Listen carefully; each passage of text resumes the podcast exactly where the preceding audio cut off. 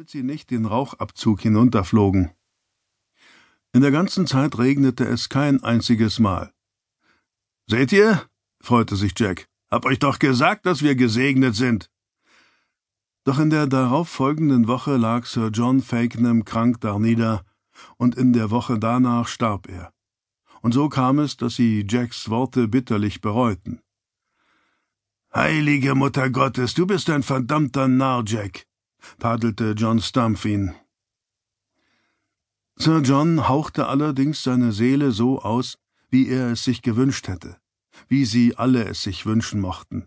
Er lag in seinem eigenen Bett, hielt eine angezündete, dünne Wachskerze in den Händen, um seine Seele aus dem Körper hinauszugeleiten, und neben seinem Kopf war ein wispernder Priester.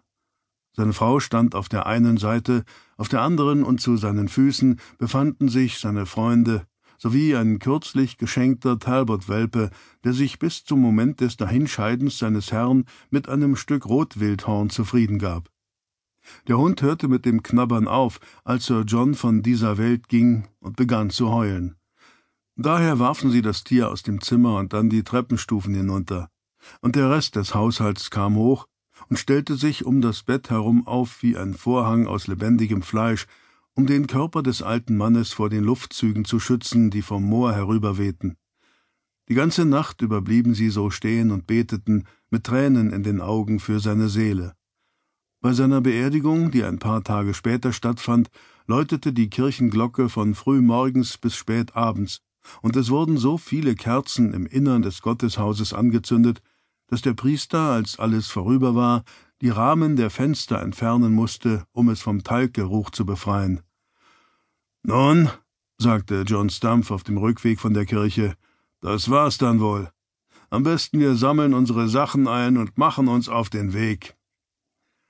Es entsteht ein Augenblick verwirrten Schweigens, das nur unterbrochen wird vom Klang der Glocke, die immer noch im Kirchturm hinter ihnen läutet, und den Geräuschen ihrer Schritte auf der feuchten, dunklen Erde des Pfades. Was meinst du damit? fragte Thomas. Also, wir können nicht hier bleiben, oder? Erwidert John und zeigt mit seinem halben Arm über die Felder um sie herum. Jetzt nicht mehr, nachdem Sir John dahingegangen ist. Isabella wird einen neuen Mann brauchen, nicht wahr? Jemanden, der sie versorgt, jemanden, der uns nicht in der Nähe haben will. Möglicherweise braucht sie nicht zu heiraten, meint Jack. Ihre Söhne, sie könnten doch bleiben, oder? John Stump spuckt aus. Nein, antwortet er.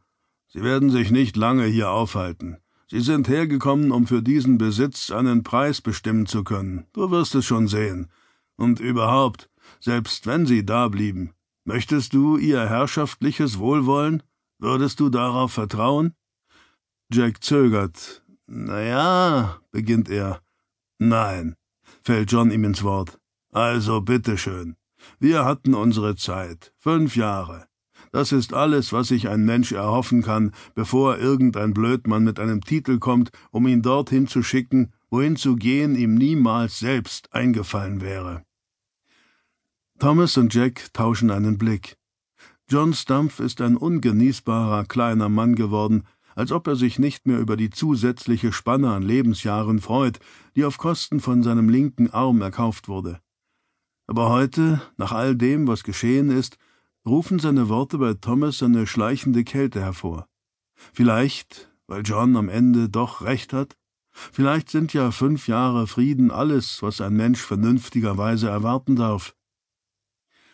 In nachdenklichem Schweigen gehen sie weiter. Thomas kann nicht anders, als aufzusehen und sich umzuschauen, um auf das zu blicken, was sie, wie John behauptet, gezwungenermaßen bald verlassen werden. Auf die Äcker voller blassgrüner Erbsensämlinge, auf die Fischteiche, in denen fette Seeforellen sich in langsam ausbreitenden Kreisen bewegen, auf die Schweineställe, in denen Reihen von Ferkeln mit rötlichen Rücken an den Zitzen ihrer Mütter saugen, auf die zwei Paar nußbraune Ochsen, die ihre mächtigen Hälse beugen, um das saftige Wintergras unter ihren Hufen abzuweiden. Schließlich richtet sich der Blick von Thomas nach vorn, auf das, was hinter all dem steht, auf den solide erbauten Hauptteil des Herrenhauses mit seinem Kamin aus grauen Steinen, aus dem nun eine Fahne aus bleichem Rauch in den Himmel steigt, die an das Schlachtenbanner irgendeines Lords erinnert. Und hinter diesem Bauwerk, eingebettet inmitten von Pappeln, befindet sich sein eigenes Haus. Es ist im Verlauf der letzten drei Jahre errichtet worden. Seine einzelnen Bestandteile wurden Stück für Stück gesammelt und so bearbeitet, dass alles gut zusammenpasst. Der Boden, der mit Lehm und Sauermilch festgestampft ist, eine steinerne Feuerstelle in der Mitte des Raums, um die herum Schemel stehen, die er nicht gerade fachmännisch zusammengebastelt hat, ein Holzbrett, das er selbst gespalten hat, um es als Tisch zu benutzen, an dem er mit seiner Frau und seinem Kind isst. Und mit jedem Schritt spürt Thomas die dicke, längliche Scheibe aus ausgehärtetem Leder unter seiner Fußsohle, das weiche Anschmiegen der fein gesponnenen, rostbraunen, wollenen Beinlinge, die seine Beine wärmen, und die komfortablen Maße seines Filzwamses.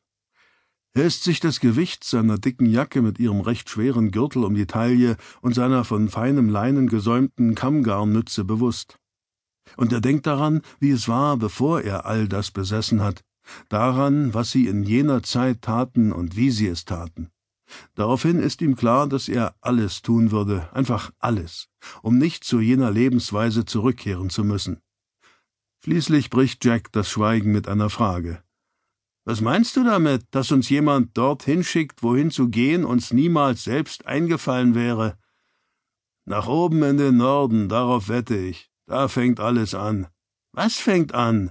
Die Kämpfe, antwortet John. Er imitiert das Ziehen eines Bogens und das Loslassen eines Pfeils, so gut er es mit seinem halben Arm kann. Aber das ist alles vorbei, sagt Thomas zu ihm. König Henry ist im Tower, nicht wahr? sicher verwahrt beim Beten hinter Schloss und Riegel und unter Christus oben im Himmel. Sind seine Anhänger nicht alle tot? Wir haben mit eigenen Augen gesehen, wie die meisten von ihnen getötet wurden. Doch da ist noch sein Sohn, oder etwa nicht? entgegnet John. Was ist mit ihm? Er ist immer noch am Leben. Aber nur mit knapper Not, meint Thomas. Und er ist in Frankreich mit seiner Mutter und hat so gut wie keinen roten Heller. John schnaubt. Du hast doch gehört, was der alte Nadelhändler erzählt hat, sagt er zu ihm, wie jeder Mann im ganzen Reich wegen irgendetwas in Waffen steht, dass jeder Lord Männer ausheben und Helme und Hippen austeilen lässt, und was weiß ich noch alles. Warum passiert all das? Thomas seufzt. Herrgott, ich weiß es nicht, erwidert er. Ich habe geglaubt, dass er Geschichten erzählt, damit du ihm mehr Ale eingießt. Und wie dem auch sei, selbst wenn sie sich bewaffnen, was soll's? Was hat das mit uns zu tun? Wir haben keinen Grund, uns ihnen anzuschließen. John bleibt stehen und schaut ihn an. Was ist mit Edmund Riven? fragt er. Er ist ebenfalls noch am Leben, nicht wahr? Und war er nicht der Grund, weshalb du überhaupt erst in die Kämpfe verwickelt wurdest? Um ihn und seinen Vater von von jenem Schloss zu vertreiben? Von Cornford? Thomas starrt John Stumpf schweigend an. Er hätte es niemals gewagt, den Namen von Edmund Riven zu erwähnen, als Sir John noch lebte. Dieser Name blieb unausgesprochen, wie der eines toten Kindes, das niemals ganz vergessen war, so schön der Tag auch sein mochte, aber auf gar keinen Fall erwähnt werden durfte. Jetzt zu hören, dass dieser Name genannt und dass auf diese Weise über die Sache rumerzählt wird, lässt Thomas Herz kurz stillstehen und er schaut sich um, als ob gerade gegen irgendeine Refektoriumsregel verstoßen würde. Sprich nicht über ihn, John, mahnt Thomas. Es bringt nichts, an ihn oder Cornford zu denken, und außerdem. Er verstummt.